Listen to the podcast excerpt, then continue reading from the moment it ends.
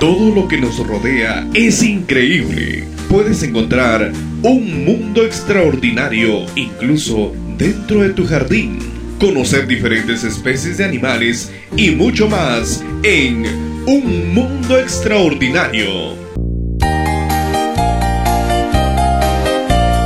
El pez pugilista. En Efesios 4, 1 y 2 dice, Por eso yo que estoy preso por la causa del Señor, les ruego que vivan de una manera digna del llamamiento que han recibido, siempre humildes y amables, pacientes, tolerantes unos con otros, en amor.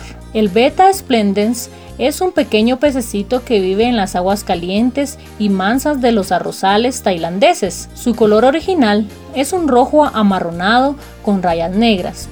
Luego de sucesivas cruzas, el pececito cambió de color y hoy se encuentra lila, verde, crema o negro puro o salpicado con varios colores. En la época del desove, el macho construye un nido de burbujas de aire en la superficie, entre hojas y ramas pequeñas.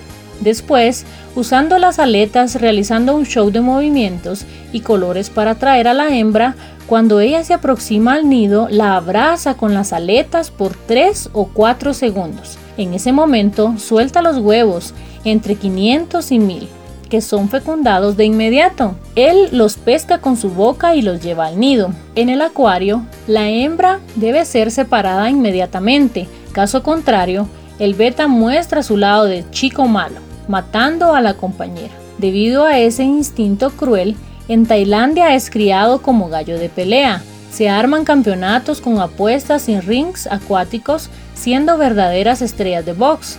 Las peleas entre machos beta suelen ser fatales, llegando a la muerte del oponente.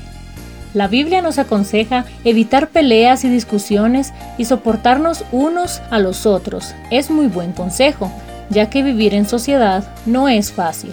Todos tenemos manías y hábitos que incomodan y necesidades y preferencias que no son aprobadas por los otros. La paciencia es necesaria porque el verdadero amor no es solamente emoción, es la capacidad de mostrar buena voluntad hasta con quienes nos son antipáticos. ¿Tú crees que eso es difícil? Pues lo es. Pero si no vencemos la amargura, el deseo de venganza y el deseo de darles unos golpes a ciertas personas, estamos lejos de ser cristianos. Esos malos sentimientos ahogan el corazón e impiden que el amor de Dios circule en nuestra vida. Debemos hacer el bien al prójimo, no importa cómo sea. Solo así tendremos el mismo sentir que hubo también en Cristo Jesús, y nos estaremos preparando de verdad para vivir con Él en el cielo.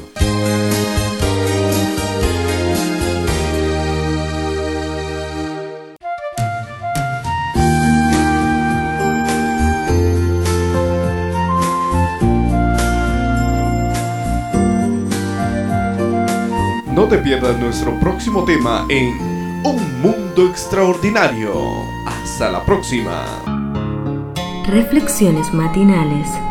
Dios te bendiga.